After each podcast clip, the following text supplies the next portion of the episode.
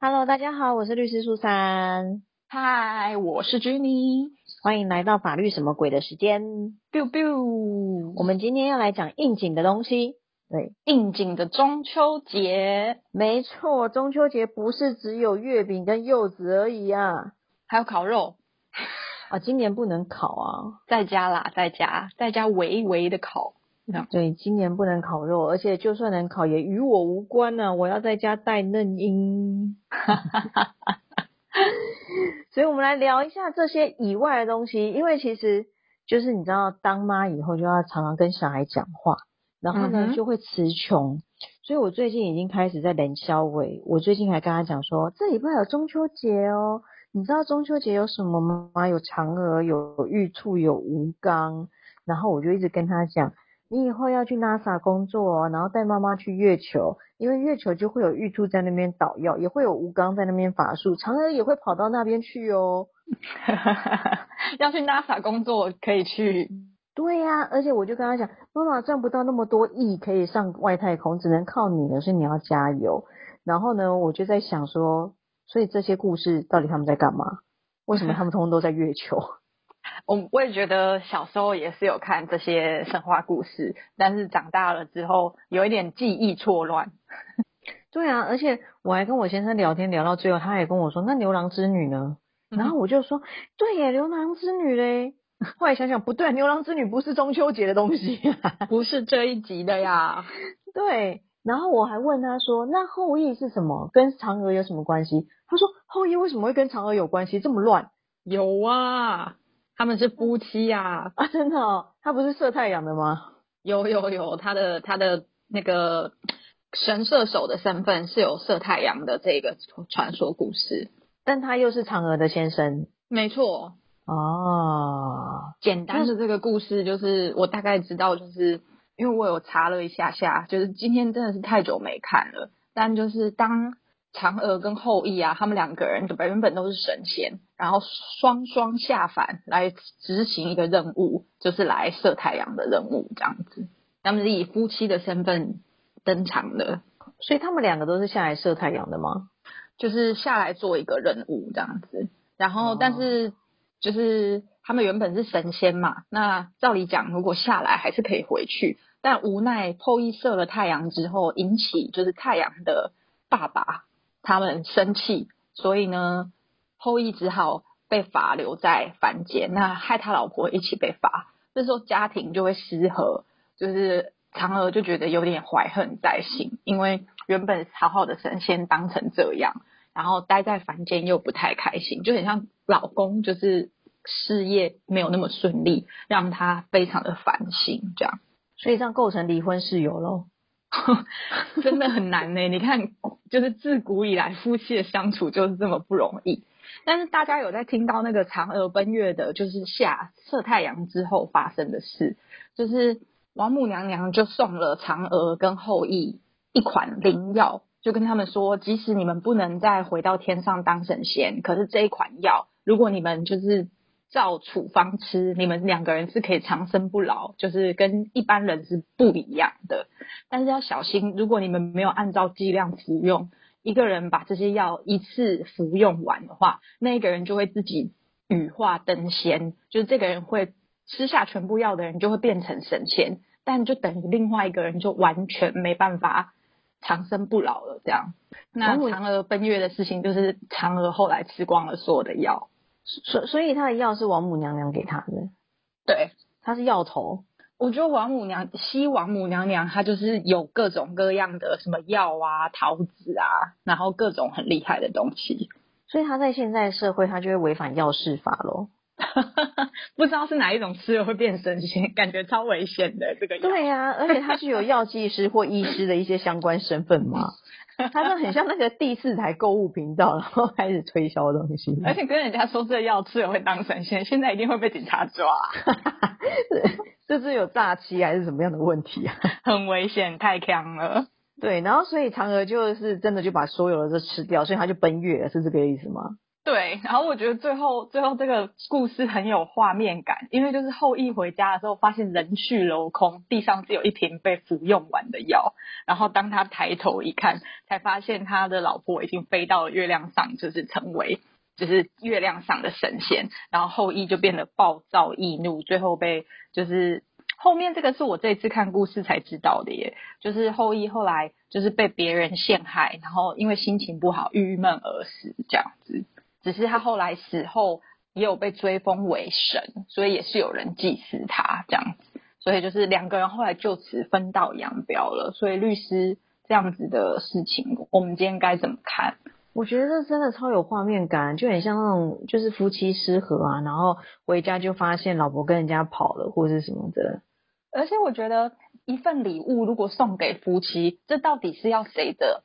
哦，那就要看他赠与是赠与给谁啊？那如果说如果说他其实那时候我们的药头有说这两个这个东西就是一人一个，那这样子嫦娥可能就构成了侵占罪了吧？因为他侵占了后羿的啊。哇，夫妻之间侵占罪听起来是明算账哎，但是侵占罪到底构成的条件是什么？就是我们讲很简单，就是一持有为所有啊，就是你本来呃，假设我今天借你一支笔。那就是借你拿去写东西嘛，那你就持有它嘛。结果呢，你写完东西以后就把它 A 起来，就带回家，变成你的，就是变成你的所有的。那这个就是侵占啊。但吃药这个蛮狠的，因为他就全部吃完了啊。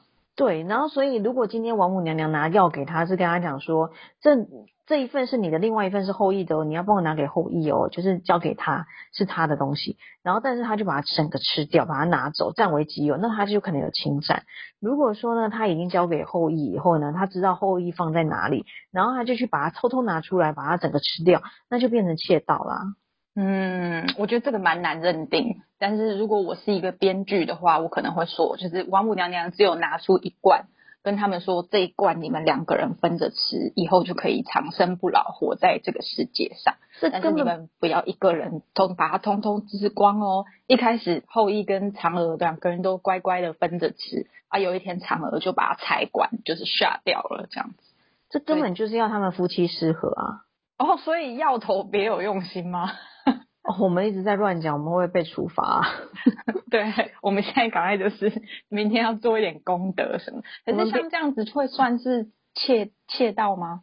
嗯，但是因为他说这一罐是属于你们两个所有，对，那这样子可能就不会有窃盗的问题吧？懂。可是这样子就会变成好像是共有的关系耶，那就回复到民法 共有，我们要怎么样去处分共有物？那基本上可以多数决，但是他们两个人一定没有办法过多数决的门槛，那就变成要打诉讼哦。但是还法官还没有决定之前就被吃光了，这个故事，那太复杂了，真的是。我们不要一直讲这个，因为我觉得王母娘娘会处罚我们。我们换一个人讲好了，来聊聊 聊聊吴刚或者是玉兔好了。我觉得现在吴刚啊，常出现在一堆广告里面啊，通常都是找比较健美的人来做这样。哦，真的吗？吴刚为什么要伐树？伐树哦，我记得也是有神话故事啊。对，我只知道就是吴刚要伐树，而且我永远最记得就是我每年中秋节都会看到，就是我的 FB 动态回顾。大家我不知道知不知道这个人，就是有一个画插画吧，叫蔡朝的这个人。哦。然后呢，他就曾经画过一个两格漫画吧，就是嫦娥在自拍，然后就是他的背景是。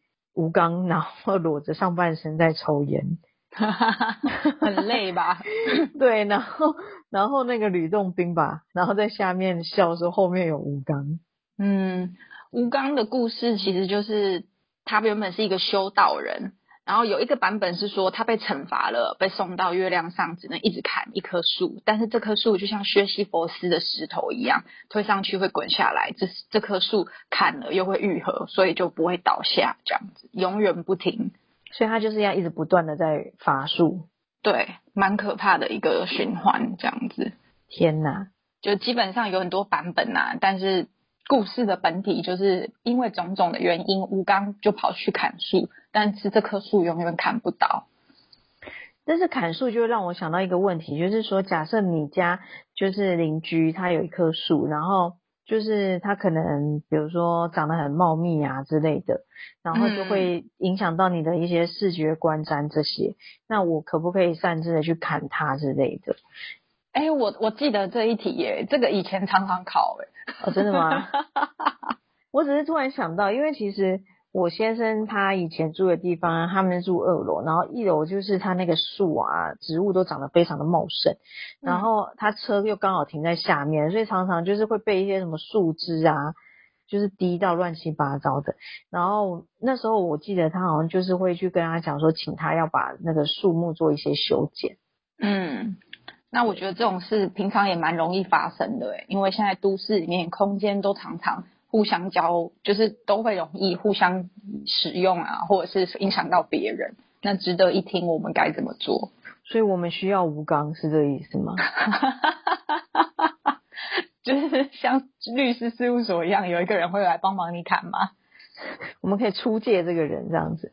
嗯，我是知道，就是各个县市政府的环保局，嗯，或是公园处有在修剪路树这些业务啦。但是如果是私人的，我觉得就回归民法之间的关系吧。没错，但是你不能乱剪别人的啦，因为如果乱剪的话，就是可能会有毁损罪的问题。因为那棵树是别人的财产，没有错。然后，但是如果说其实他如果没有影响到你的土地利用的话，你是不能要求他就是要去砍什么根啊或者什么的，因为。呃，有些它就纯粹就是像我刚刚讲，可能它的树叶、树枝长得太茂盛，这样子会会影响到你的一些视觉观瞻这些。但这个部分其实它不算是影响到土地的利用，所以你就没有办法依法要求邻居要去做修剪。但是因为我觉得说老实话，就是基于一个敦亲睦邻的立场啦。如果真的有这样的问题的话，大家其实可以来沟通一下。那是不是说，呃，怎么减？那减的费用由谁来支出，或者是说要平分或干嘛什么的？那我觉得这个是会比较 peace 的去解决事情的一个方法。对，因为在呃两个人私有财产之间的关系里面，这些就要涉及到对方是不是同意，或者是你们之间的约定。但我觉得现在的空间呢，真的蛮难界定的，因为。就像你刚刚说，一楼的树长到二楼，如果挡住二楼的采光啊等等的，或者是像前一阵子台风来的时候是最强阵风，然后树如果没有做好修剪的话，常常会有一些危险性。但是这时候的危险还没有办法发生，还没发生就很难认定。所以像这种还没有发生的危险，然后。稍微影响到别人的空间或者是视线这样的事，其实就是要回归到你刚刚讲的沟通啊、协调啊，然后希望大家心平气和的处理这个问题。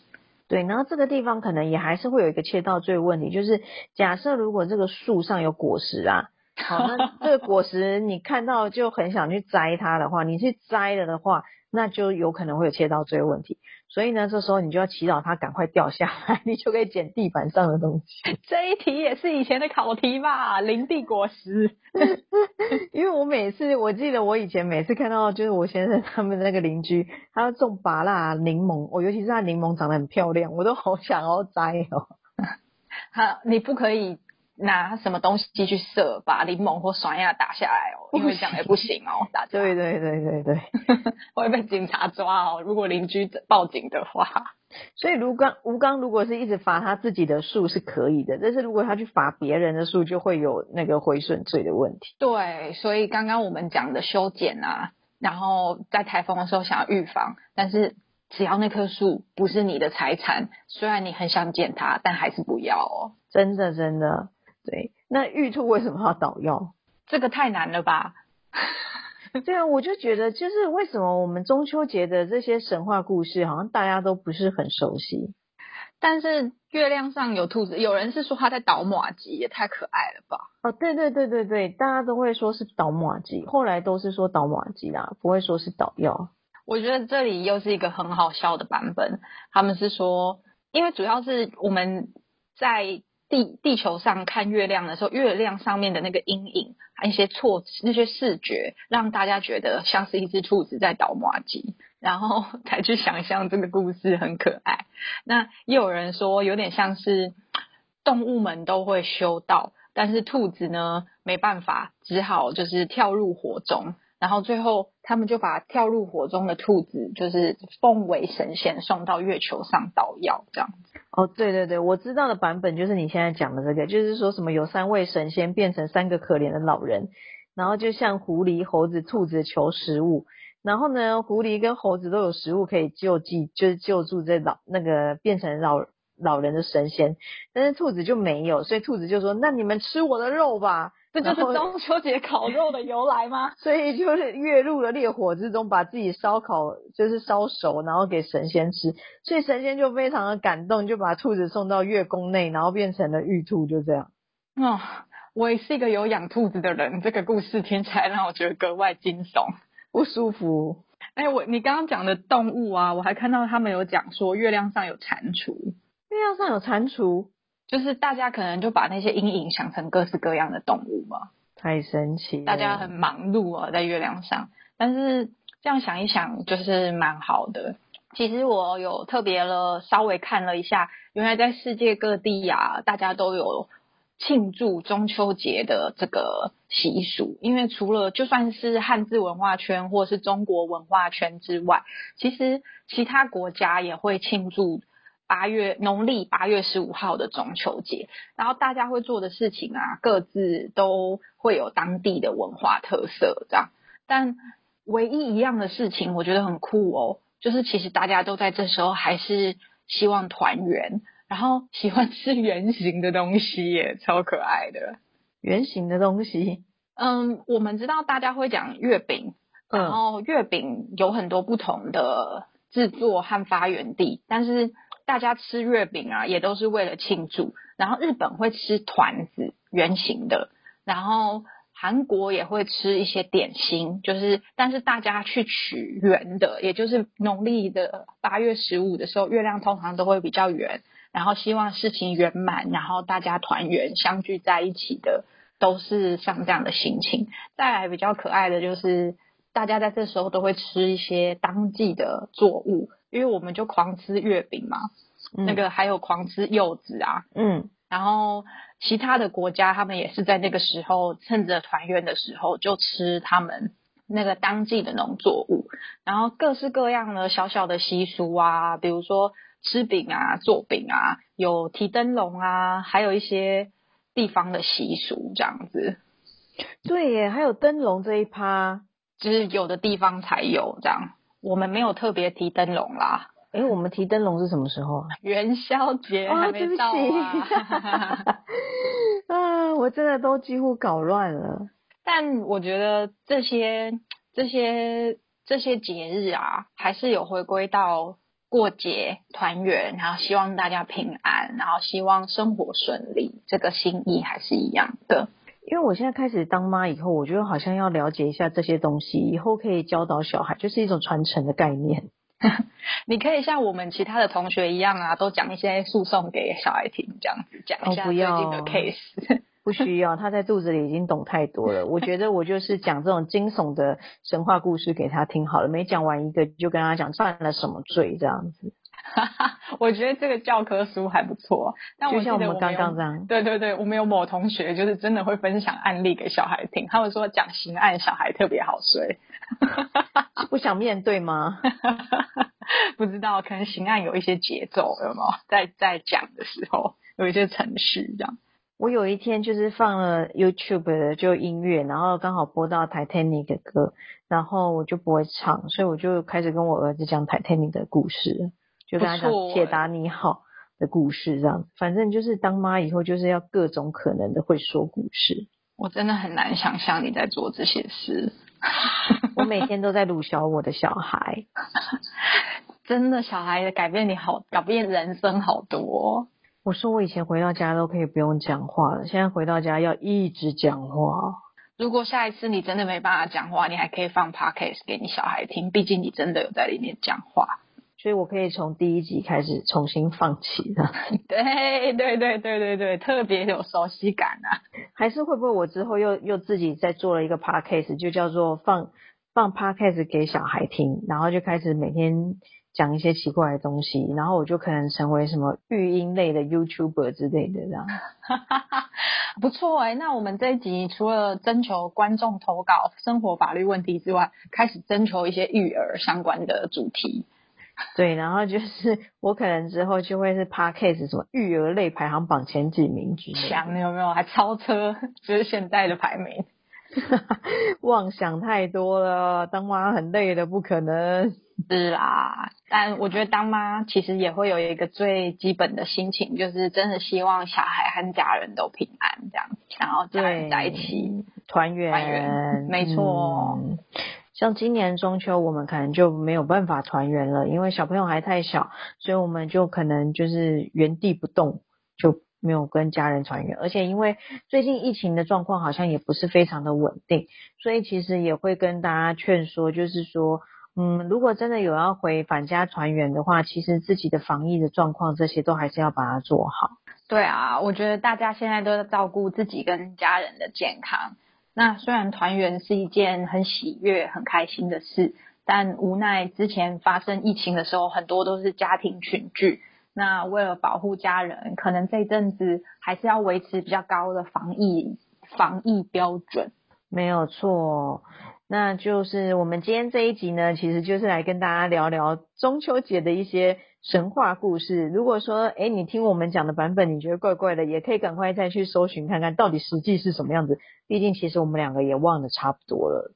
对我们觉得稍微离开故事书的世界久了以后，我们的记忆很常常错乱。如果有什么高人前来指点的话，我们感激不尽。对，欢迎欢迎。那同样的，就像 Jenny 刚刚讲的，我们还是很欢迎大家，如果有任何生活上的法律问题，也还是可以跟我们来做投稿的动作。欢迎投稿，请留言或私讯，对，都可以的。好了，那我们这一集就到这边，那就是祝大家中秋节快乐啊，佳节平安，大家防疫顺利哦。真的，拜拜喽，再见。